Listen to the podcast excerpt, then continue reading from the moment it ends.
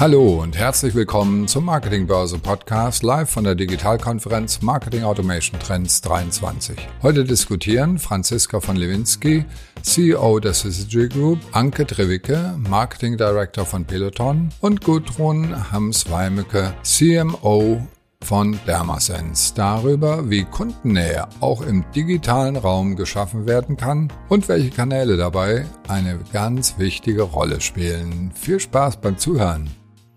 Herzlich willkommen zum ersten Panel am heutigen Tag. Ich bin, äh, freue mich sehr. Ich möchte mich kurz vorstellen, damit jeder weiß, wer die Moderation macht. Ich bin Franziska von Nowinski, ich bin CEO der Syzygy Gruppe 2000 äh, habe ich vom Ingenieurwesen in die Digitalwirtschaft gewechselt. Das hat mich damals wahnsinnig fasziniert, was da so passierte, wie digitale Technologien die Welt kleiner machten und vernetzten. 2002 habe ich dann tatsächlich den ersten Online-Ticketverkauf für die FIFA organisiert. Damals fanden wir uns wahnsinnig cool, dass wir Tickets übers Internet verkaufen wollten. Heute kriegt man eigentlich nur noch digital Tickets äh, für die FIFA, jetzt für die jetzige Weltmeisterschaft. Ich bin nach wie vor unglaublich äh, fasziniert von dem, was digital kann, wie digital Dinge besser machen kann, wie digital, digital Dinge zusammenführen kann und äh, wie digital tatsächlich den Unterschied machen kann. Und mittlerweile, klar, Marketing und Vertrieb, das ist natürlich heute unser Thema, aber auch für die Gesellschaft und digital kann auch einen Beitrag zu den großen Themen unserer Zeit leisten. Davon bin ich überzeugt. Heute wollen wir nämlich darüber sprechen, welche Rolle digital für die Kundenbeziehung eigentlich spielt. Die meisten Kontaktpunkte mit einer Marke sind heute digital. Digitale Kontaktpunkte können Services sein, können Websites sein, digitale Contents. Und was wir immer wieder merken, ist, dass äh, die Benutzung dieser Kontaktpunkte ja keine Belästigung ist, wie möglicherweise Werbung und diese Services freiwillig genutzt werden, weil Bedürfnisse gestillt werden. Und da glaube ich persönlich dran, dass es eine Riesenchance für Marken ist, weil wir auch technologisch sehr viel weiter sind als vielleicht noch vor zehn Jahren. Wir können äh, die äh, Customer Journey jetzt zusammenführen. Wir können die einzelnen Bereiche vernetzen. Und darin steckt ganz, ganz viel Kraft, wenn wir das denn hinbekommen und richtig machen. Und ich freue mich sehr und ich möchte jetzt nochmal ganz offiziell begrüßen, dass wir heute mit zwei Marketingverantwortlichen aus den unterschiedlichsten Bereichen sprechen können, aus den unterschiedlichsten Branchen. Das ist einmal Anke Drewicke, CMO von Peloton und ich freue mich wahnsinnig, dass du da bist. Anke, herzlich willkommen. Vielen Dank. Dankeschön. Und das ist Gudrun Hams-Weinecke von der äh, Dermasense äh, P&M Cosmetics GmbH, also aus der Beauty-Welt. Ein ganz anderer Bereich, Herzlich willkommen, Gudrun. Wie schön, dass wir uns über diesen Weg kennenlernen und toll, dass du da bist.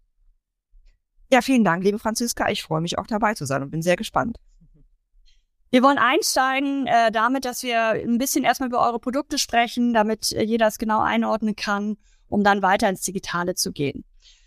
Ich vermute, dass Peloton wahrscheinlich ganz vielen hier schon bekannt ist. Äh, Peloton hat einen riesen Aufstieg, genau im Hintergrund bei Anke zu sehen äh, in der Corona-Zeit machen können. Äh, ähm, und Anke, erzähl doch mal ein bisschen, wie das zusammenspielt. Ihr habt Hardware, ihr habt eine Community, ihr habt ganz großen Content-Teil, ihr seht euch auch als Content-Company. Wie hängt das alles zusammen? Was war denn eigentlich zuerst da? Und würde das eine ohne das andere funktionieren? Erzähl mal ein bisschen darüber. Genau, äh, tatsächlich ganz interessante Frage, weil das, was ihr hier bei mir im Hintergrund seht, äh, das ist natürlich das, was wir auch in der Kommunikation immer nach vorne stellen nämlich die Hardware, die wir quasi so erstellt haben und so entwickelt haben, dass sie überall hinpasst, also in jedes Schlafzimmer, so wie hier bei mir, aber auch in jedes Wohnzimmer. Deswegen das Ganze auch äh, den Designansprüchen genügt, äh, die jeder heute ähm, an äh, seine Wohnung und sein Zuhause hat. Aber das eigentliche Produkt oder ähm, die eigentliche, der eigentliche USP ist bei uns tatsächlich die Content-Plattform. Und tatsächlich ist es so, dass wir, es ist uns insgesamt darum geht, einen hochqualitatives Fitnesserlebnis zu schaffen ähm, in dem Zusammenspiel zwischen Hardware und Content. Wie gesagt, die Hardware liefert sozusagen Immediate Entry und Access in diese Content-Plattform, die ich dann über den Screen erreichen kann und wo ich mir dann entsprechend mein Kursprogramm zusammenstelle und über das ich dann halt auch andere Mitglieder finde, mit denen ich zusammen dann in diesem Kurs zusammen ähm, die äh, Fitness mache, den das Workout mache, das ich mir da gerade zusammengestellt habe und ähm, das ich vielleicht irgendwie auch im Fitnessstudio immer gerne gemacht habe und jetzt äh, auch bei mir zu Hause tatsächlich ähm, dort und dann machen kann, wenn ich es möchte. Und nicht tatsächlich, was uns auszeichnet, ist, dass wir einen hohen Anspruch nicht nur an die Hardware haben. Ich hatte gerade schon das Design-Element erwähnt, sondern auch insbesondere an unseren Content. Also wir haben über 50 Trainer, acht davon mittlerweile äh, in Deutschland. Die sind alle zertifiziert. Die haben mindestens, auch wenn sie vorher bereits als Trainer gearbeitet haben, haben die äh, eine sechs, äh, sechs Monate äh, Onboarding, dass sie äh, tatsächlich irgendwie absolvieren. Ähm, es gibt Qualitätskontrollen des Contents, um tatsächlich diesen Qualitätsanspruch immer auf einem sehr hohen Level irgendwie zu erhalten und darüber, wie gesagt, insgesamt einfach ein ideales Fitnesserlebnis ähm, herzustellen, jeden Tag. Äh, und das sind äh, tatsächlich 2500 Kurse im Quartal für über sechs Millionen Mitglieder weltweit. Also ähm, das ist ein schon ein ordentlicher Anspruch, auch ein ordentlicher Aufwand, der da tatsächlich äh, generiert wird. Also Bike ist immer nur so die Hälfte des äh, Produkts äh, das, äh, das ähm, eigentliche Produkt steckt ähm, eigentlich in den Screen. Ja. Das heißt, die digitale Experience ist ja eigentlich Teil eures Produktes. Das kann man ja gar nicht trennen. Es geht ja weit über Marketing und Vertrieb hinaus an dieser Stelle. Das eine ohne das andere würde ja nicht funktionieren. Ist es von Anfang an zusammengedacht worden? Weißt du das? Als das entstanden ist? Naja, also ähm, ja, das ist zusammengedacht worden, weil aber ehrlicherweise, also eigentlich so wie es sein soll, digital irgendwie nur das Mittel zum Zweck ist. Ne? Also es ist jetzt irgendwie nicht, ähm, äh, es ist, äh, also es kam aus dem Insight heraus, irgendwie, dass äh, der Gründer John Foley damals immer ähm, Kurse gebucht hat, diese, diese äh, Fitness, also Spinning-Bike-Kurse, die man tatsächlich einzeln buchen kann und tatsächlich jedes Mal irgendwie seine Buchung verfallen ist, weil er es einfach nicht hinbekommen hat, so wie es uns allen manchmal geht. Klinischen Job und Familie und irgendwie ähm, dann äh, schafft man es doch abends irgendwie nicht mehr hoch vom Sofa und unfassbar frustriert war, dass ständig diese unangetastete Sporttasche neben der Haustür stand und gedacht hat, Mensch, irgendwie muss das doch möglich sein, dieses Spinning-Erlebnis auch unabhängig vom Ort und unabhängig von der Zeit ähm, herzustellen. Und ist dann darüber gekommen, dieses Spinning-Bike tatsächlich zu sich nach Hause zu holen und dann über einen Screen tatsächlich eine Möglichkeit zu finden, dann mittels digitalem äh, das ganze Erlebnis halt auch zu Hause herzustellen. Also digital, so wie es sein soll, wie ich immer finde, nämlich Mittel zum Zweck. Mm, absolut. Was ich so toll finde bei euch sind die Community Features. Vielleicht kannst du da noch drüber erzählen. So High Five alleine finde ich schon super, weil das für mich auch so wirklich das Produkt nochmal ausmacht, diese Motivation wiederzukommen, auch äh, eher ein Stück weit durch die Community. Genau. Ähm, also das ist tatsächlich ein wichtiger Aspekt. Wir sind eine Mitglieder-Company. Unser erster, der, Grü der Gründer war im Grunde genommen auch das erste Mitglied. Das heißt, wir haben machen alles für unsere Mitglieder. Und es gibt äh, sämtliche Inspiration, da kommen wir ja gleich auch nochmal drauf. Und Motivation kommt aus der Community. Das ist irgendwie eine ganz wichtige Inspirationsquelle tatsächlich für uns. Und diese Community funktioniert tatsächlich auf dem Screen oder in dem Kurs digital so, dass ich eingeblendet bekomme, wer sich mit mir zusammen gerade in dem Kurs befindet. Das ist dann eine ungefähre Altersspanne genannt und äh, tatsächlich der Ort, an dem sich derjenige gerade eingewählt hat. Und dann sitze ich da zusammen in einem Kurs irgendwie abends äh, insbesondere äh, mit mit ganz vielen Leuten, die dann in New York, in Miami, in London, keine Ahnung, Brisbane sitzen, was natürlich ein unglaubliches Gefühl ist, weil das trotzdem, und das ich habe ehrlicherweise irgendwie nie geglaubt, dass man das tatsächlich digital herstellen kann, dass man so ein Zugehörigkeits- und Zusammengehörigkeitsgefühl darüber erzeugen kann, weil wir machen ja alle in der Sekunde den gleichen Kurs ja. und buchen und schwitzen und heulen und äh, singen vielleicht mit. Und das ja. Zusammen- und Zugehörigkeitsgefühl durch diese Physis irgendwie, die man da tatsächlich auch einbringt, dass ich das auch digital erzeugen kann oder dass das virtuell übertragbar ist, das ist tatsächlich äh, mich hat das auch fasziniert. Ich habe das mal einmal in der Corona-Zeit erlebt. Ich weiß nicht, wer hier Yoga macht, aber da gibt es ja die Tradition, man macht über 100 äh, äh, Sonnengrüße zusammen. Ich glaube, es sind 110, 112, wenn ich jetzt mich richtig erinnere. Und es war in der Corona-Zeit wirklich so, jeder machte das in seinem Keller oder in seinem Wohnzimmer alleine und trotzdem war man zusammen. Es hat mich unglaublich fasziniert, diese Energie, die trotz, ja. obwohl es über Technologie äh, ermöglicht wurde, entstanden ist. Also wirklich ja. total unglaublich. Ja, allein, das ist ja, ja, ja, ja, ja total. Ja, da geht das tatsächlich irgendwie dann auch nochmal so ein, so ein Benefit irgendwie derjenigen, die dann vielleicht irgendwie es tagsüber nicht schaffen, ins Fitnessstudio zu gehen, äh, so wie ich. Ich wüsste nicht, wann ich das tagsüber machen soll, beziehungsweise kann das immer flexibel einpassen, aber weiß, der Trainer ist da und es sind auch ein paar andere da, die das irgendwie mit zusammen machen. Und das ist natürlich irre auch von der Motivation. Ne? Ja, total. Gut, dann kommen wir zu euren Produkten. Ganz was anderes. Ich bin ja auch gespannt, was wir an Gemeinsamkeiten oder auch Widersprüchen später noch im Verlauf unserer Diskussion rausarbeiten können. Dermasense macht medizinische Hautpflege. Ähm, vielleicht kannst du unseren ähm, Teilnehmenden noch mehr über deine Produkte erzählen. Ihr verkauft ja in Apotheken, wie das alles funktioniert, woher ihr kommt. Ich finde es ja auch spannend, du bist ja schon sehr lange bei dem Unternehmen und kannst uns ja wirklich auch erzählen, wie sich das entwickelt hat und welche Rolle digital für euch am Anfang und vielleicht auch jetzt spielt. Das fände ich toll, wenn wir darüber einsteigen und du uns erstmal damit auf die Reise nehmen könntest. Ja, das mache ich sehr gerne. Ähm, wir, äh, als medizinische Hautpflege ist gegründet worden von Hautärzten und einer Apothekerin vor 30 Jahren oder 31 Jahren. Und in der Zeit äh, gab es ja digitale Möglichkeiten noch gar nicht. Äh, und äh, hätten wir sie da gehabt, hätten wir, glaube ich, schon damals sehr viel mehr Geschichten erzählen können. Ähm, aber der, der erste Weg der äh, Produktempfehlung ging über den Dermatologen oder Dermatologinnen, die Produkte suchen, die Hautprobleme lösen. Wir haben ja ganz oft äh, eine Situation, auch heute noch, dass jemand mit einem Hautproblem in eine ähm, Hautarztpraxis geht und da äh, nicht unbedingt immer äh, die große Kanone benötigt, also nicht immer ein Arzneimittel, nicht immer ein Cortison oder nicht immer ein Antibiotikum, äh, sondern auch manchmal eine Anleitung für eine konsequente Hautpflege mit sehr guten Produkten bekommt und dann natürlich auch ein Pflegeprogramm bekommen sollte, was da passt. Die Produkte selber sind natürlich, da sie in einem Unternehmen mit einer mit der Historie äh, entwickelt worden sind von Anfang an, so angelegt worden, dass ein Hautarzt sie auch empfehlen kann. Also das ist wirklich immer das, da sind äh, Produktkonzepte, die sich auf eine Haut ähm, Missbefindlichkeit oder Hauterkrankung ausgerichtet haben, wie beispielsweise die Akne, die Neurodermitis, äh, wir haben die Rosatia und da sind ganze Pflegeprogramme entstanden, äh, die wir mit äh, Produkten, die äh, inzwischen auch vom Namen her zusammengehören, also dass man in diesen Programm selber nochmal sich leichter zu, zu, zurechtfindet.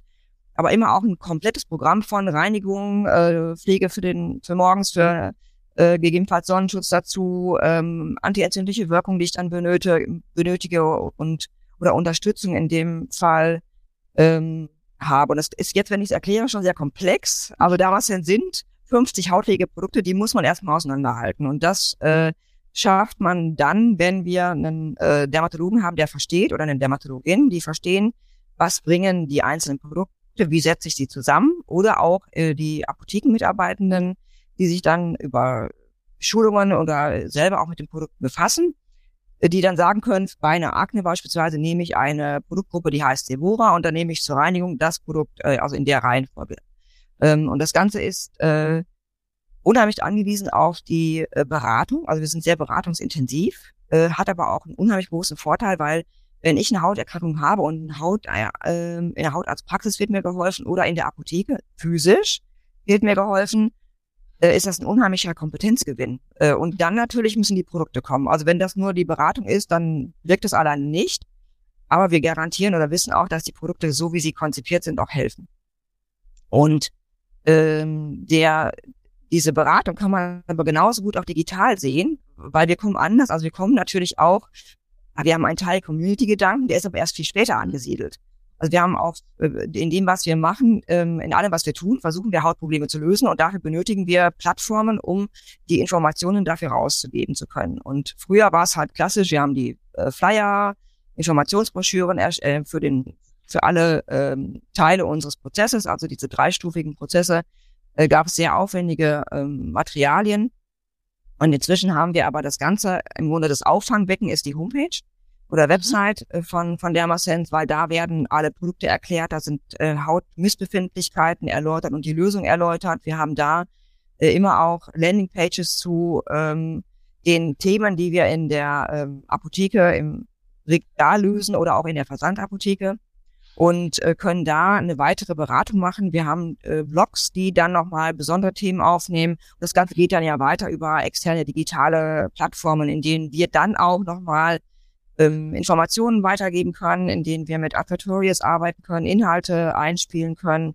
Äh, weiter geht's dann über die äh, Influencer oder äh, äh, ja, Szene derer, die Produkte auch nutzen und dann äh, Cre Content Creators quasi Erfahrungen mit einbringen. Und da arbeiten wir genauso wieder, dass wir mit äh, ja gut beratenden Menschen, die sich langfristig auch an eine Marke binden, weil die hilft.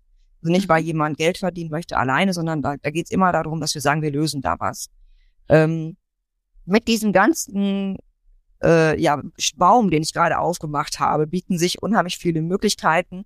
Äh, und wir haben, also der Verkaufsort ist Apotheke, hast du ja gerade schon gesagt, Franziska, aber das, da ist auch ein ganz großer Teil Versandapotheke dabei. Mhm. Also mhm. jeder kennt es ja, dass man im Grunde auch, und das ist auch inzwischen komplett über die Gesellschaft von, von, von jung bis alt und ganz alt, dass Versandapotheke keinen, also das wird auch genutzt. Und äh, ich kann halt mich mit verschiedenen, äh, also ich kaufe mal nach Stimmung im, in der Versandapotheke nach oder sehe da irgendwas, ich habe einen Banner, Werbung gesehen oder ich habe eine, eine Informations äh, Content gesehen und gucke dann, wo kriege ich die Produkte und kann dann an verschiedenen Stellen kaufen und mich informieren. Also das heißt, wir gucken auch, dass wir da Informationen weitergeben. Und das Spannende mit digital, also wir sind natürlich auch recht früh mit äh, digitalen Möglichkeiten eingestiegen, weil das für uns ein Kontakt zur Endkundin gewesen ist, schon in, um 2000. Also als die ersten Websites so gemacht wurden, waren wir, also wir sind jetzt 190 Mitarbeitende äh, stark. Äh, das war zu Beginn waren wir eine Handvoll, äh, die aber auch die Möglichkeiten der äh, des, des Internet, also der der Daseins des Daseins in, in der digitalen Welt unheimlich spannend gefunden haben und da auch unheimlich schnell Inhalte reingebracht haben und ich glaube, darum sind wir da auch ganz gut aufgestellt. Ja. Und alles, was wir jetzt so rausbringen, ist immer eine Mischung. Also wir versuchen schon auch aus dem Digitalen in die Apotheken, auch in die Standortapotheken zu leisten und äh, leiten und haben aber auf allem, also ganz vielem auch QR-Codes oder jetzt so eine erste ähm, Augmented Reality Experience auf Produkten platziert oder in Anzeigen, Printart und in Kampagnen, die wir aussteuern. Also wir verbinden da die Welten ganz gut. Und sehen eure Kundinnen das auch zusammen, euer Produkt und das, was ihr digital anbietet? Wie kriegt ihr das zusammen? Zum Beispiel, wenn eine Kundin in die Apotheke geht, sich beraten lässt, ähm, bringt, bringt ihr es dann auch vor Ort beim analogen Einkauf zusammen? Im digitalen, das verstehe ich, aber wie bringt ihr es äh, in der Apotheke zusammen? Hm. Naja, es ist, äh, A, ist es sehr schnell gemacht, aus dem, aus dem Digitalen in die Apotheke reinzuleiten. Und wenn man eine Apotheke kennt, dann sind da ganz viele junge Frauen, die da arbeiten. Die sind unheimlich digital. Also wir haben hm. die selber auch äh, ähm, A, sind die auch ganz viel Fans unserer äh, äh, Social-Kanäle. Also das sehen wir und erleben wir auch, wie die da reagieren. Der mhm. Social, also Facebook und Instagram sind die Austauschplattformen für äh, Fragen geworden von Kundinnen zu uns hin. Und äh, die Teams in den Apotheken kennen das. Und auch da ist teilweise die die haben ja selber auch digitale Displays beispielsweise, in denen dann auch Informationen ausgesteuert wird, wo man dann wieder, da ist die Information, also über der, äh, im, über dem Beratungscounter beispielsweise ist dann teilweise die Information, und es gibt auch Desk in Apotheken teilweise, die, wo man in die Beratung gehen kann. Also da gibt es eine Verbindung, die sich da ganz gut schlagen lässt, wobei ich glaube, der Beratungsraum Apotheke, wenn man da mal ist, der ist für uns auch schon exzellent. Das also dieses eins zu eins ist für eine medizinische Hautpflege, wo man ja auch, man muss ja ein Beratungsthema, also das ist Vertrauen, was man aufbauen kann, äh, wenn man da eine gute Beratung bekommt. Und da sind wir zum Beispiel, nutzen wir den Raum auch für über 200 Aktionstage im Jahr in Apotheken in Deutschland. Also wo wir wirklich einen Tag jemanden vor Ort haben, der dann berät. Da kommt aber interessanterweise manchmal auch über Social dann der, das Feedback. Ah, das ist ja spannend. Ja, okay. Auf ähm, vernetzt, ja. Ja, wie arbeitet ihr mit Influencern zusammen? Da würde ich gerne noch mal kurz einsteigen. Äh, wie, die, ähm, ihr müsst ja Contents vorgeben, stimmt ihr das ab, lasst, wie viel Freiheit gebt ihr denen? Das ist ja bei den Produkten eurer Art manchmal nicht so trivial wie vielleicht bei anderen Produkten, die auch äh, stark über Influencer-Marketing äh, vertrieben werden. Wie macht ihr das? Kannst du uns da ein paar Insights zu geben? Also wir geben keinen Content vor, sondern wir, wir beraten. Also wir haben ganz oft Anfragen von Influencerinnen oder arbeiten auch da mit äh, ja in, in Konzepten, also mit Agenturen teilweise, aber dann suchen wir im Grunde ein Match. Also das heißt, wir suchen intensiv danach, wer passt. Äh, und äh, nicht, das geht nicht nach der Quantität, sondern nach der Qualität dessen, was wir für uns, also wir sehen jemand mit einem Haut, Hautthema, mit einem Hautproblem, eher für uns passend und gucken uns dann die den, den, den Kanal an, schauen, was da passiert. Äh, und dann gibt es eigentlich eine Beratung. Also wir sagen dann, wir können dir die und die Produkte bieten, die das und das auf der Haut erreichen können für dich. Und was machen wir da gemeinsam? Also es geht immer im Dialog.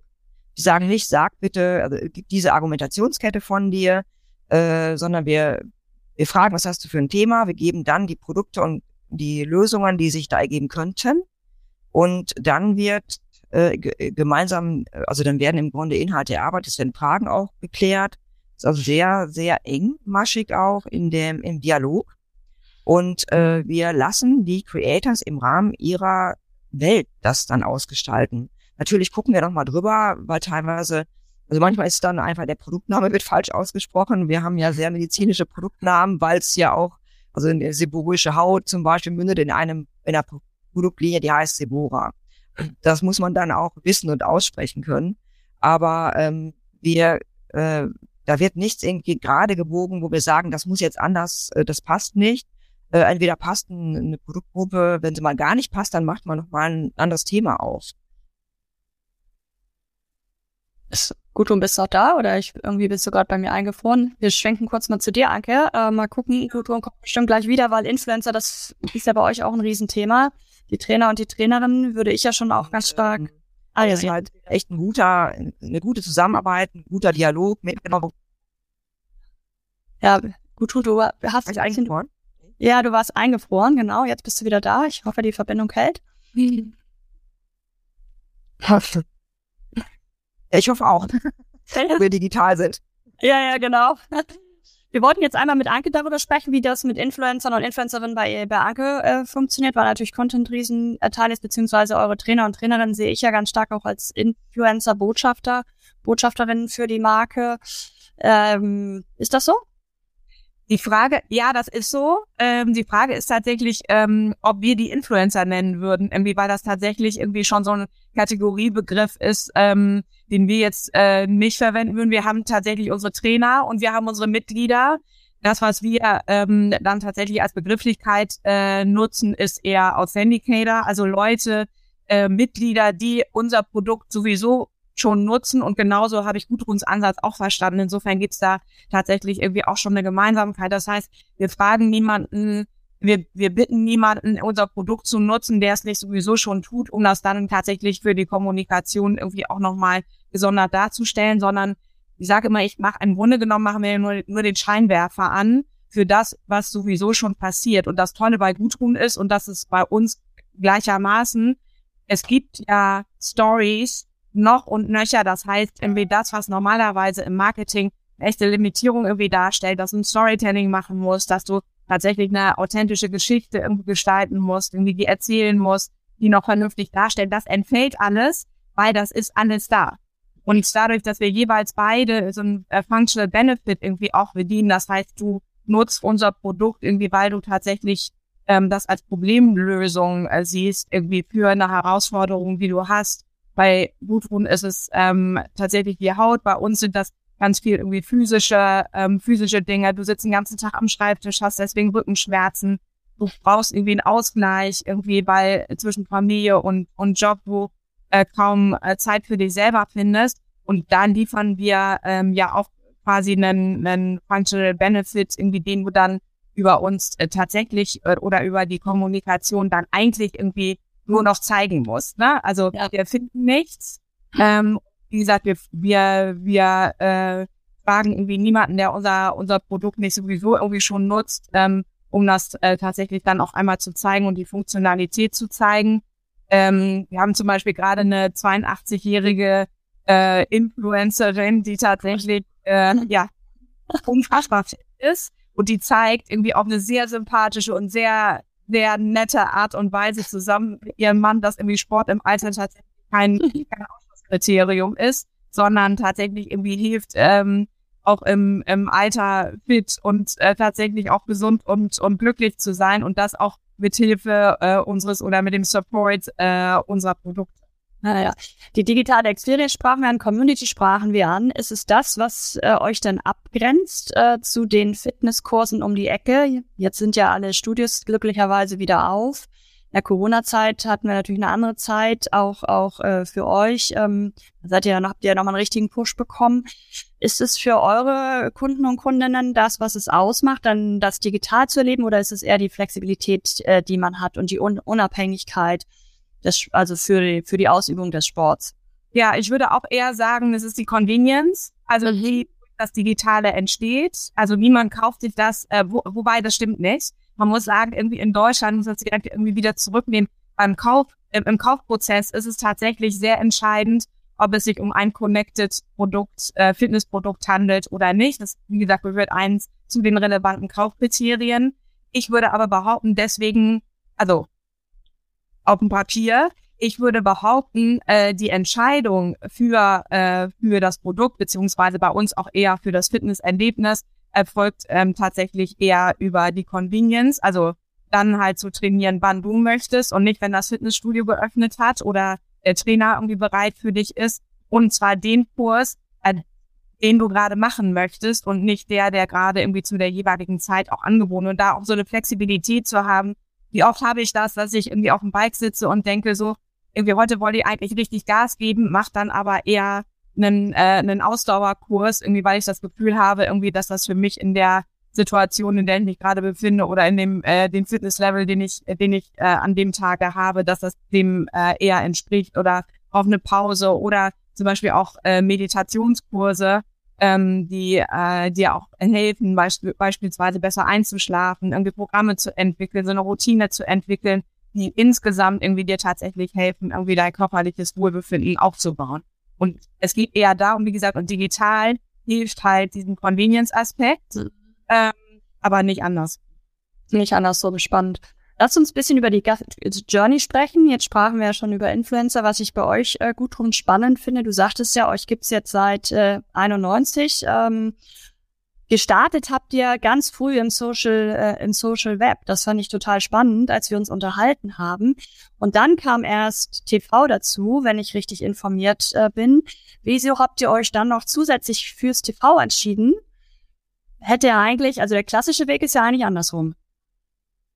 Ja gut, das ist eine Etatfrage gewesen. Also ganz einfach zu beantworten. Ja, spannend. Also ich dachte, ja, tatsächlich oder Zielgruppe ist leichter zu erreichen. Na, ja, ja, erzähl mal. Nein, nein, nein. Also das war, ähm, wir haben, also man muss wirklich sehen, wir sind äh, ne, ne, ne, heute heißt es halt Founder. Also es ist eine, eine Ausgründung gewesen mit einem unheimlich kleinen Team und kleinem Etat. Startup ausgerollt ne? von der Dermatologe. Genau, das ist Startup, genau. Äh, wir waren äh, äh, so wenig Leute mit einem kleinen Etat anfangen und haben einfach gesehen, dass wir die ersten Jahre nur äh, dialogisch mit der, ja, mit dem, der beratenden Gruppe, der äh, Dermatologin, Dermatologen und der verkaufenden Einheit im Apothekenbereich zu tun hatten und eigentlich wenig von Endkundinnen mitbekommen haben. Und ähm, darum haben wir, ähm, oder auch da der, der Zugang zu Endkundinnen auch über äh, Printanzeigen war für uns ein Etat, den konnten wir uns gar nicht wirklich äh, leisten und, und haben uns da langsam hingearbeitet. Und wir haben viele Jahre lang gesagt, irgendwann machen wir mal TV. Das war dann 2018. Allerdings haben wir vorher dann äh, diese, äh, diesen großen Gedanken, also TV ist ja Masse, also man schaut dann ja schon, also wir, vor allem muss man dann gucken, wen adressiert man mit welchen Produkten.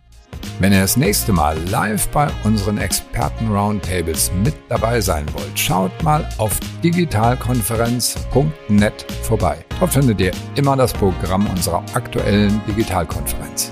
Aber als wir uns TV leisten konnten, haben wir erstmal nochmal für uns einen weiteren Check gemacht. Ist eigentlich noch Zeit für TV? Also ist 2018 noch Zeit, um im TV eine Kampagne zu machen?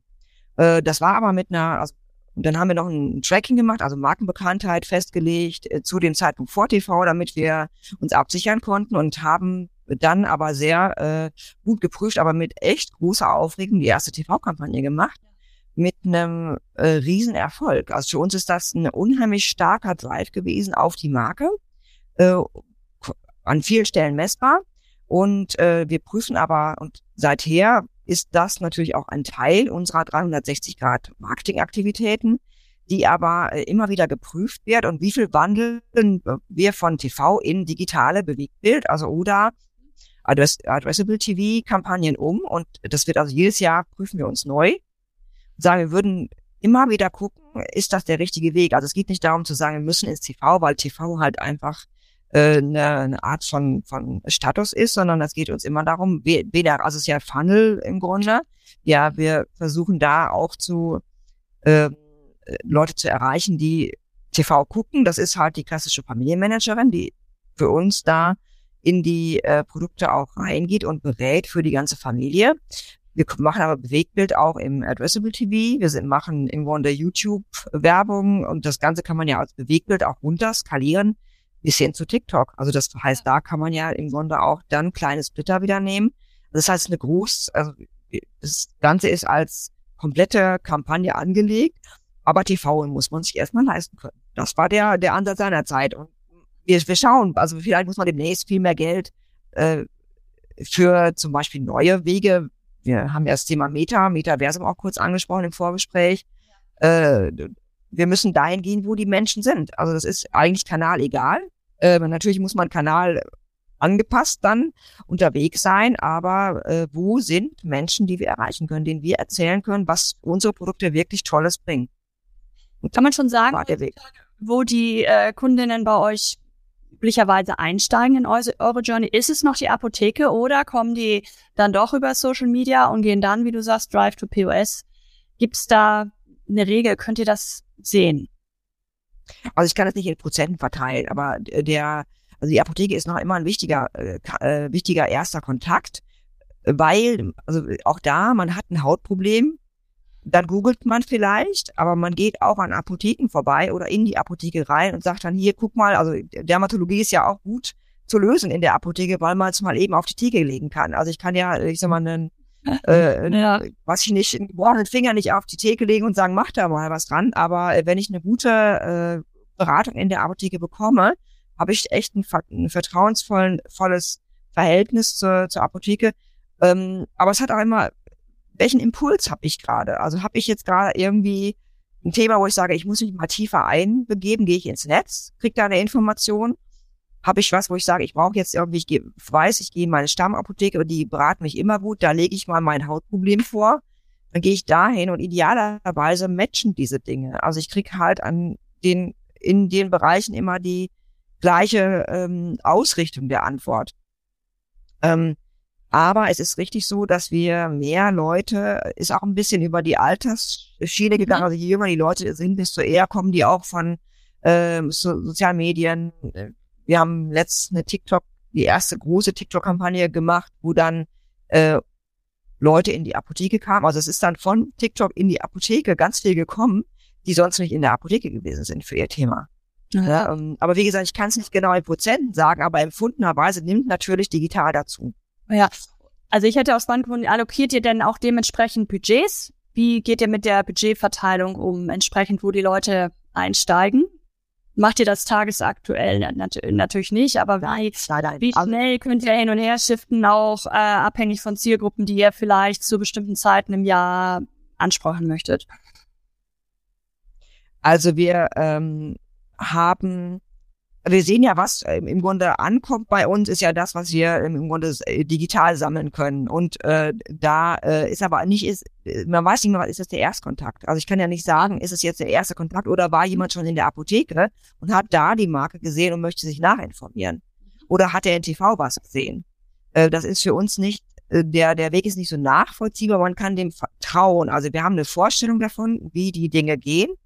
Und mhm. äh, wir haben äh, eine Verteilung, die tatsächlich für im Herbst beginnt immer, weil der Herbst ein ganz starker äh, Zeitpunkt ist, um mit Hautpflege zu beginnen. Die Hautprobleme starten an vielen Stellen dann im Herbst neu, weil der Sommer eigentlich gut ist für die Haut. Also ich habe ein gutes Klima, äh, ich habe eine ähm, die Sonne tut auch der Haut, also in Maßen genossen, ist die sehr ausgleichend auch, das Licht einfach und äh, wir haben keine Heizungsluft, äh, wir haben keinen Wind und so weiter. Und dann beginnen wir mit den Kampagnen im äh, Oktober äh, und gehen dann übers Jahr, äh, schauen, wir analysieren äh, 14-tägig intensiv, was wir wohin neu verteilen müssten. Also ist aber eigentlich der große Plan ist dann eigentlich fürs Jahr angelegt.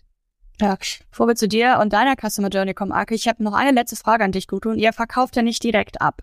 Wir sprachen ja auch äh, drüber, dass ihr keinen Direct Sales macht. Äh, das ist ja eine klare Entscheidung von euch. Man könnte meinen, dass äh, sich das irgendwann jetzt vielleicht geändert hätte, aber ihr bleibt ja dabei. Unser Vertriebskanal sind die Apotheken. Warum? Ähm, die Apotheken haben, ähm, also A haben wir 18.000 Standorte in Deutschland. Äh, wenn wir jetzt von Deutschland reden, wir sind ja auch in Österreich und Niederlanden da. Das ist ein äh, Händlernetz, wo man irgendwie, ich glaube, keinen großen Vergleich hat. Und wir haben die Beratungseinheiten dort, äh, die, die, ähm, dann haben wir die Versandapotheken, die auch eine Beratungsteil annehmen, weil ja auch dort teilweise Apotheker oder PTAs in der Hotline sitzen beispielsweise oder auch im Chat äh, so dass wir da keine Konkurrenz machen müssen und möchten. Also das wäre für uns eigentlich unfair, wenn wir im Grunde die Standorte aufbauen und dann sagen, wir greifen es für uns aber ab.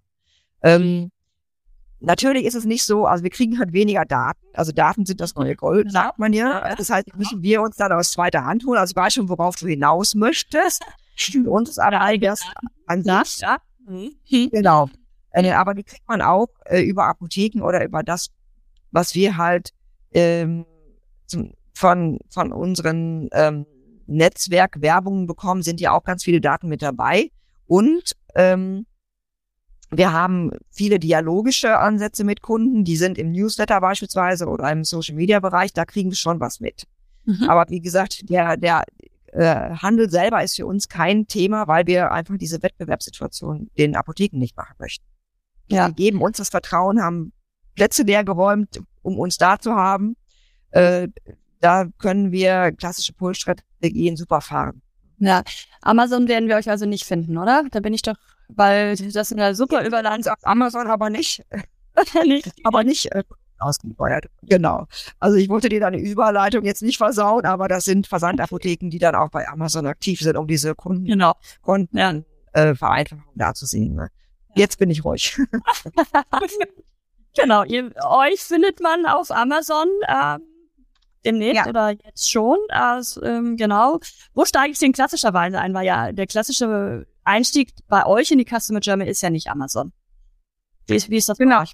Genau, also bei uns ist es tatsächlich, also klassisch zum Launch, irgendwie vor drei Jahren haben wir auch im TV angefangen, um die Marke auch erstmal ähm, erstmal natürlich äh, aufzubauen ähm, der zusätzlich zu der Saisonalität, wir haben so ungefähr gleiche Zeiten irgendwie äh, Gudrun äh, und ich irgendwie was so Saisonalität irgendwie auch von Media irgendwie betrifft. Das heißt, auch bei uns äh, steigt natürlich das dadurch, dass wir äh, stark im Home-Fitness-Bereich ähm, sind, irgendwie ist natürlich äh, der Herbst irgendwie derjenige, der für uns auch den Saisonauftakt äh, bedeutet.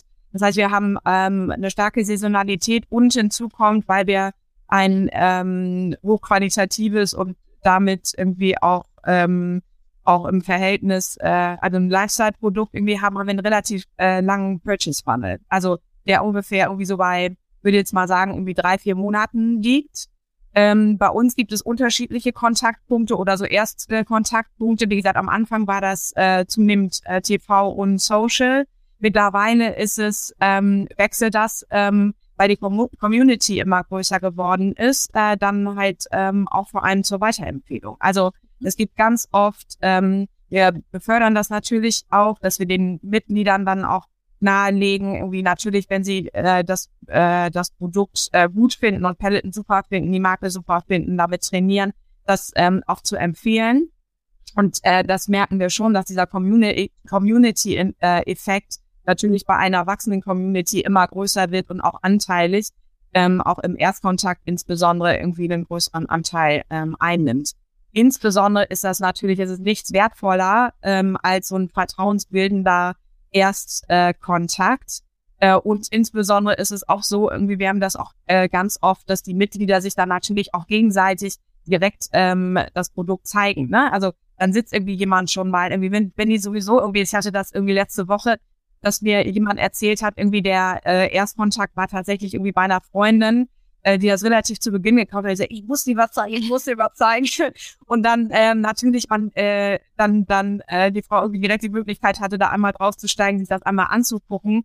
Und wir wissen, das ist irgendwie so eine tatsächlich immer so ein Erfolgsrezept von uns gewesen. Wir wissen, ähm, wir haben das mal am Anfang Buns on Bike Strategie irgendwie genannt Weil sobald das Produkt und du verstehst es tatsächlich irgendwie am besten, wenn du einmal draufgesessen hast und es einmal ausprobiert hast und Kurs von uns gemacht hast, ähm, dann haben wir tatsächlich äh, eine 50-50 Conversion. Ne? Also jeder Zweite, der das ausprobiert, ähm, der äh, kauft äh, tatsächlich auch das Bike.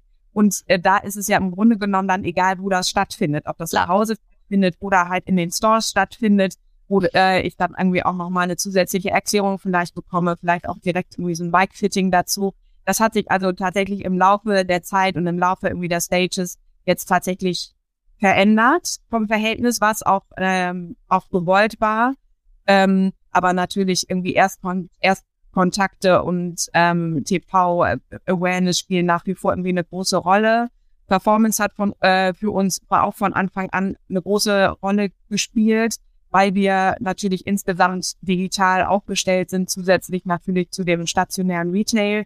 Ähm, was äh, für uns im Moment äh, tatsächlich eine Aufgabe ist, ist den Mid-Funnel-Bereich ähm, tatsächlich äh, zu erschließen und den quasi ähm, dann auch mit abzudecken um dann diese über die Funktionalität und den funktionalen Benefit äh, die Stories zu beleuchten und die tatsächlich über ähm, Authentizität ähm, dann äh, auf nahe zu bringen, die Marke nahe zu bringen, das Produkt nahe zu bringen, das durchaus erklärungsbedürftig ist. Ja. Was ich äh, gerne noch, was mich noch sehr interessiert ist, wir haben ja nun Marketing und Vertrieb, denken wir immer mehr zusammen. Ich meine, das waren ja früher klassischerweise Silos, äh, Marketing und Vertrieb. Das kriegen wir jetzt schon hin, auch in einer Connected äh, Journey Customer Journey unterzubringen, immer mehr, auch aufgrund unserer ja, technologischen Weiterentwicklung, logischerweise. Und der Denke, dass wir die Dinge zusammendenken müssen. Wie ist es bei euch beim Kundenservice? Liegt das auch bei euch? Weil ich finde, jetzt ist ja eins so Kundenservice das nächste. Wir haben gerade über einen Funnel gesprochen, Upper, Lower Funnel. Liegt der Service auch bei euch und kriegt ihr das auch schon in euer äh, Customer Journey gemanagt? Also ich gut, Ron, willst du starten? Also wir haben äh, Kunden, ich starte gerne. Äh, äh, der, der Kundenservice ist bei uns unterteilt tatsächlich in Apotheken, also Händlerkundenservice mhm. äh, und en Endkundenkontakt. Und mhm. der ähm, Händlerkundenservice ist ganz klar im Vertrieb äh, angesiedelt. Und äh, die Aktivierung ist aber, also Gemeinschaft mit dem Marketing natürlich. Also wir, wir machen ganz viele Kampagnen für die Vertriebskolleginnen, dass die mit den Apotheken arbeiten können und alles, was an, an, an äh, Rückfragen oder ähm, Anfragen kommt, ist aber Vertriebsarbeit. Die Kollegen sind zu den Produkten okay. extrem gut geschult und kennen ihre Kunden auch. Also das heißt, das ist, die sind, äh, äh wir haben ein großes Team auch, die tatsächlich auch äh, ja im, im Außendienst und aber auch im, äh, im Innendienst hier mit den Kollegen zu tun, äh, mit den Apothekenteams zu tun haben. Das ist aber auch die Einheit ist so noch. Also im mhm. Apothekenbereich möchte man äh, mit, mit den Kollegen, das ist ein People's Business, entweder vor Ort oder auch am Telefon. Mhm. Da passiert unheimlich viel. Wir haben so tolle Kollegen, die das managen. Äh, der Service zum, zu den NutzerInnen, der ist äh, fast komplett zu uns rübergewandelt, weil okay. das äh, alles ganz, ganz viel über Social kommt. Ja, das heißt, es ist ein unheimlich dialogischer Bereich äh, Social Media, äh, die äh, ganz, ganz viel, also Facebook ist da der klassische Kanal, also es hat auch, glaube ich, da wieder, wo frage ich dann nach? Das ist ein bisschen auch die, die äh, Altersstufe in Facebook, die fragen wirklich viel. Und äh, die, äh, unser Social Team ist, also das Digital-Team ist im Marketing angesiedelt. Ähm, und die, das Team selber, die sind extrem gut geschult, haben aber auch nochmal eine Einheit, äh, auch aus dem Marketing. Das ist der Seminar, äh, das sind die Seminarkosmetologinnen, da eine schnelle Antwort immer. Also wenn da irgendwas, äh, wir haben natürlich FAQs für uns selber, dass die unheimlich schnell reagieren können und viele Standards lösen die super und können da mit den NutzerInnen in ganz tollen Dialog äh, treten. Und äh, wenn speziellere Dinge kommen, haben wir auch einen schnellen Weg. Also das ja. geht dann auch unmittelbar. Also aufgeteilt in, in, in zwei Bereiche. Ja. Ist bei dir, Anke? Bei uns gibt es tatsächlich eine klare Trennung, also zwischen Customer Service, Vertrieb, Marketing. Wir stimmen uns äh, natürlich ab, aber bei uns sind das tatsächlich irgendwie getrennte Bereiche, die wir aber tatsächlich ähm, selber alle äh, bereithalten und äh, die Services alle bereithalten. Und so muss man sagen, das ist äh, ganz interessant. Ich ähm, hatte das im Vorgespräch, glaube ich, schon, schon kurz genannt. Facebook ist ja normalerweise auch ein echtes Community-Portal das dann aber auch gerne von den werbenden Unternehmen irgendwie genutzt wird, um dann tatsächlich irgendwie nochmal auf, keine Ahnung, Aktionen hinzuweisen, Produktfeatures hinzuweisen. Ähm, wir machen das relativ wenig. Wir halten uns sehr zurück ähm, und lassen äh, da tatsächlich die Community für sich selber sprechen, beziehungsweise ähm, aktivieren tatsächlich eher die Community, sich selber zu helfen. Was unfassbar gut fun funktioniert. Äh, ich bin immer wieder überrascht oder war insbesondere zu Beginn überrascht. Ich hatte das, glaube ich, erzählt, dass ich fassungslos davor gesetzt ja. habe und gesagt, muss doch jemand antworten. So.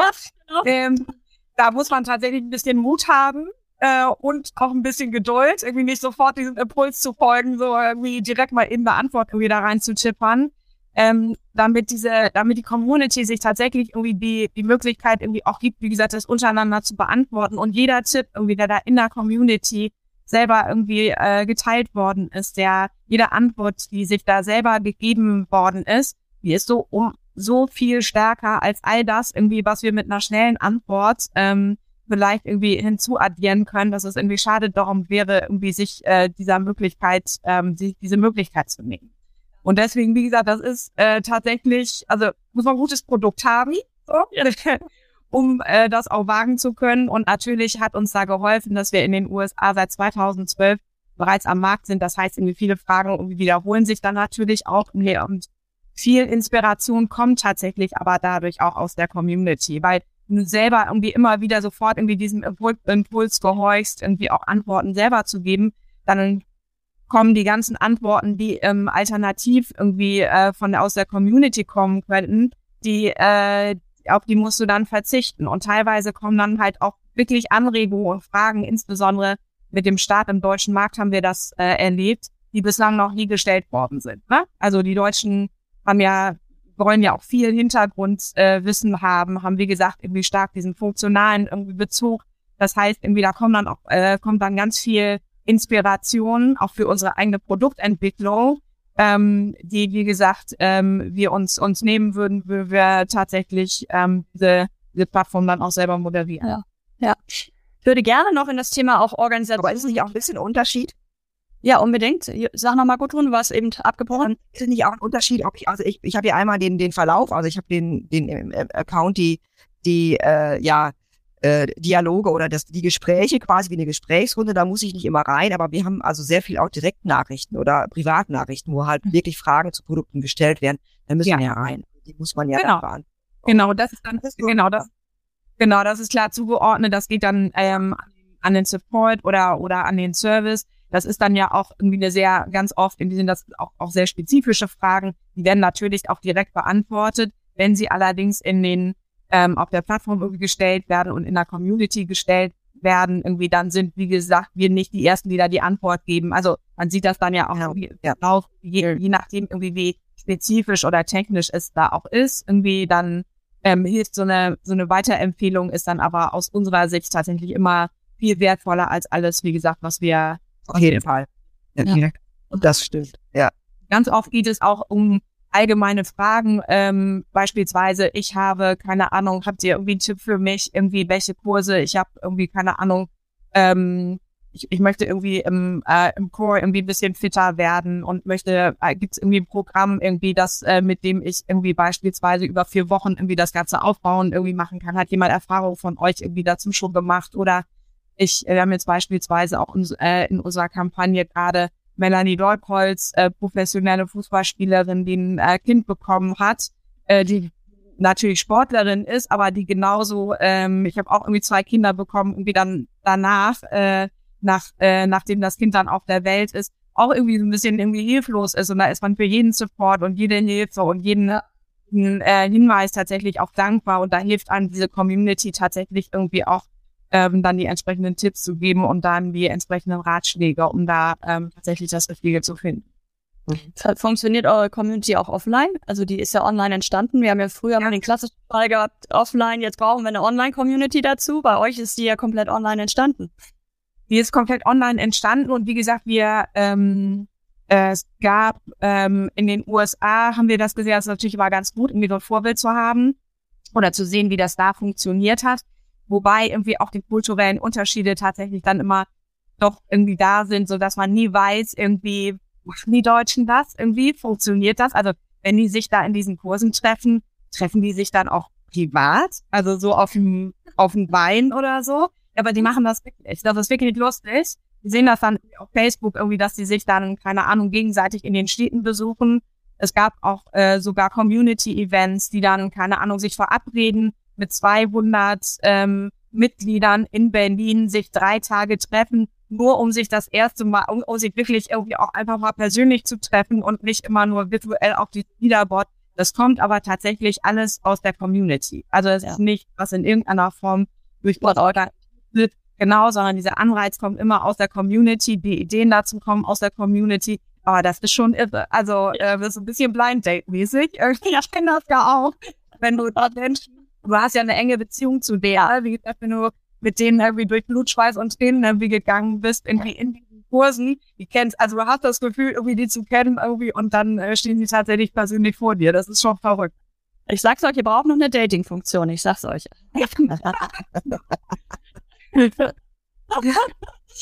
äh, gut, und magst du uns ein paar Insights geben, wie, äh, wie ihr das organisiert? Ähm, was ist bei euch automatisiert? Du hast schon ein bisschen über die Teams gesprochen, wie die aufgestellt sind. Kannst du uns noch Insights dazu geben, wie du organisiert bist, um deine Customer Journey zu bespielen, wie eben besprochen? Also wir haben eigentlich wenig automatisiert. Wir haben äh, im Grunde, wir natürlich machen wir Social Listening und, und schauen, äh, arbeiten mit Tools für den Social-Bereich. Der äh, bei uns ist aber eigentlich alles hat breit vernetzt. Also wir haben im, im Team, äh, wir haben ein Team, was äh, den, also den ganzen digitalen Bereich abdeckt. Das sind zehn KollegInnen die machen bei uns äh, Website, die machen bei uns also Inhalte, quasi Content, äh, dann natürlich äh, das ganze Thema SEO sehr äh, für die Aktivierung der Website. Wir haben die Landingpages mit Inhalten für die entsprechenden Themen äh, und ein Social Team, was aus drei Kolleginnen besteht, derzeitig, die sich um die Communities kümmern, die sich mit äh, den entsprechenden Anbietern dann auch um so ja, um gebuchte ähm, Aktivit Aktivitäten im Bereich der äh, Social Media Kanäle kümmern und äh, arbeiten dann noch mit einer Agentur nach außen hin für größere mhm. Kampagnen, wenn wir äh, ja Umfelder dann buchen und suchen und die sind natürlich äh, für uns die ja das ist für die großen Würfe sehen wir da viel mehr, was dann äh, auch trackbar ist und äh, wie ähm, bis hin zu, zu ähm, ja, Kampagnen, die wir äh, automatisiert aussteuern, aber es wird nicht von unserer ja. Seite gemacht. Okay. okay. Von der. Ja, wie sieht's bei euch aus, Anke? Automatisiert, ja oder nein? Alles händisch? Alles händisch. Alles händisch. Ja, also wir spielen mit Mitgliedern, ne? Ähm, ja. Auch weil wir haben keine Kunden, wir haben halt Mitglieder und äh, damit äh, tatsächlich auch Partner, ähm, mhm. mit denen wir sprechen. Und deswegen, damit schließt sich tatsächlich jegliche Automatisierung aus. Ja, spannend. Also ich dachte schon mal, also es wird ja immer mehr, eine automatisierte Content-Produktion, die wird immer besser. Da ist natürlich spannend zu sehen, jetzt oder von euch zu hören, dass es in beiden Fällen doch noch nicht so weit ist. also da steckt noch also Herzchen und äh, ganz viel, ja, auch manchmal auch Schweiß und Tränen mit. Ja, ja, auf jeden Fall. Äh, falls es Fragen gibt, also gerne Fragen, äh, auch gerne jetzt an Anke und an Gudrun stellen, gerne über den Chat. Ich müsste den hier rechts sehen. Ähm, also überlegen Sie sich gerne Fragen. Wir haben noch jetzt Zeit dafür. Bis die möglichen Fragen kommen, würde ich gerne noch über Vision und Zukunft sprechen. Metaverse war gerade schon mal äh, kurzes Thema.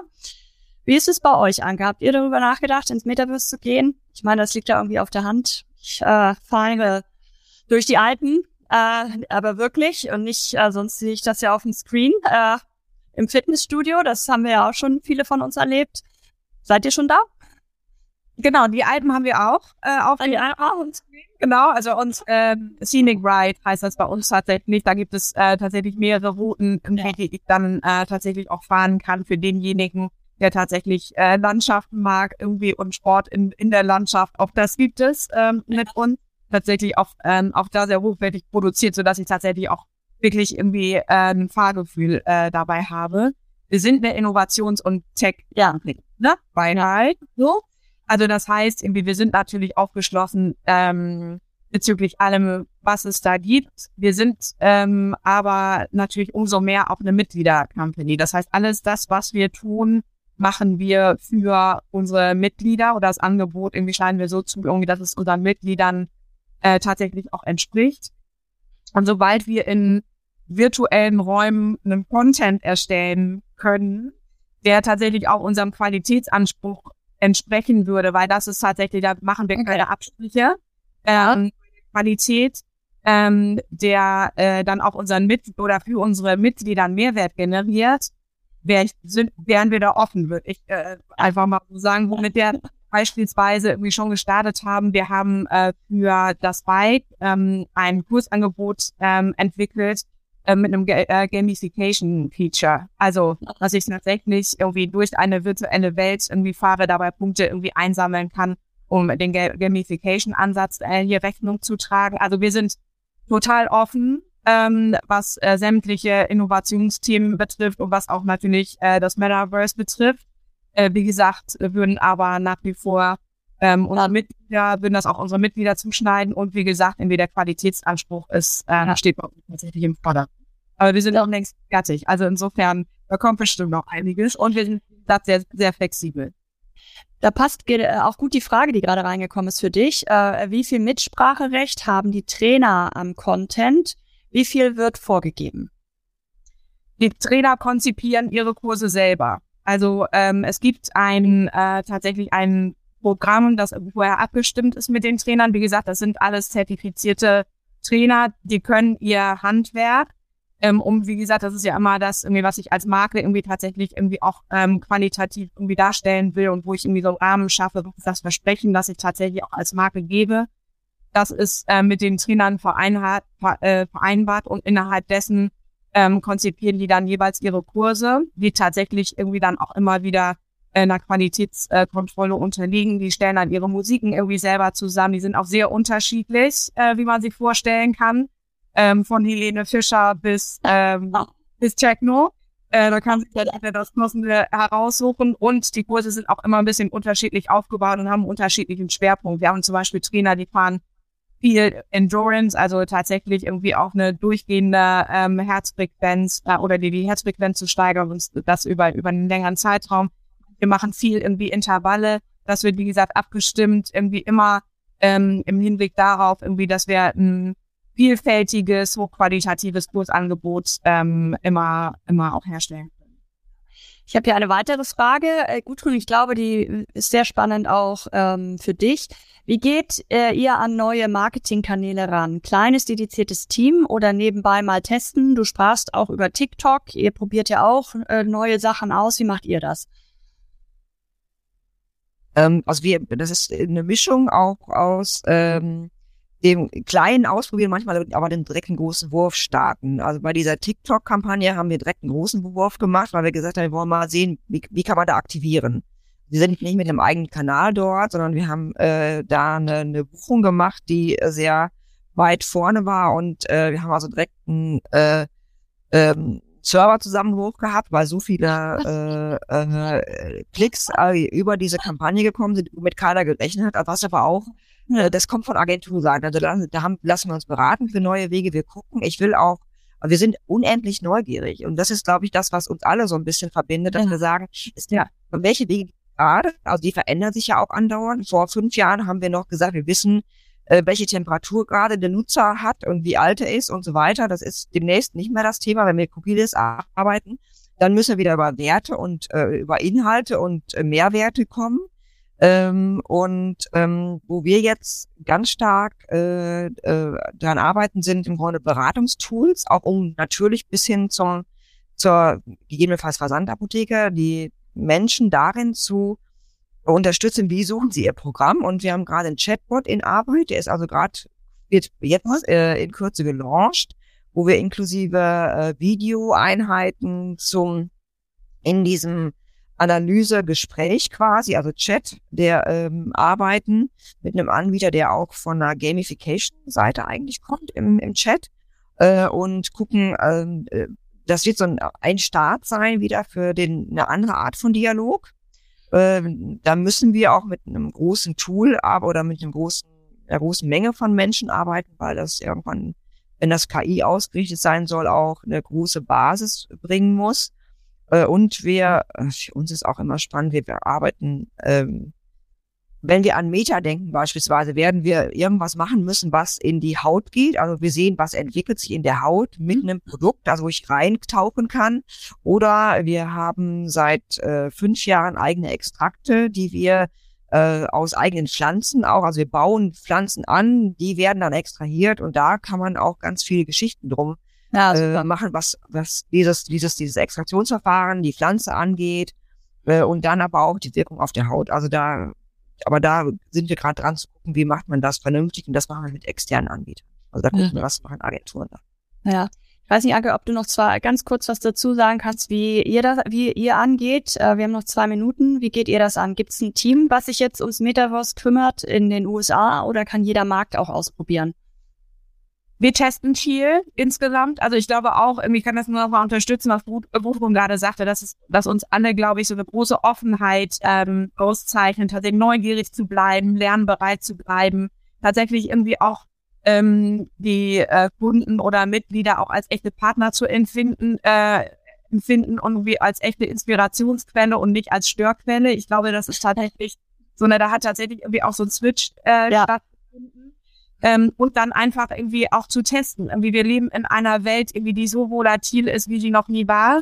Ähm, und was irgendwie heute funktioniert, irgendwie funktioniert morgen nicht mehr und umgekehrt. Also tatsächlich irgendwie dann viel und was funktioniert, irgendwie dann das tatsächlich irgendwie ausbauen, irgendwie, und wenn es nicht funktioniert, dann was Neues ausprobieren. Ja, also nur so einfach.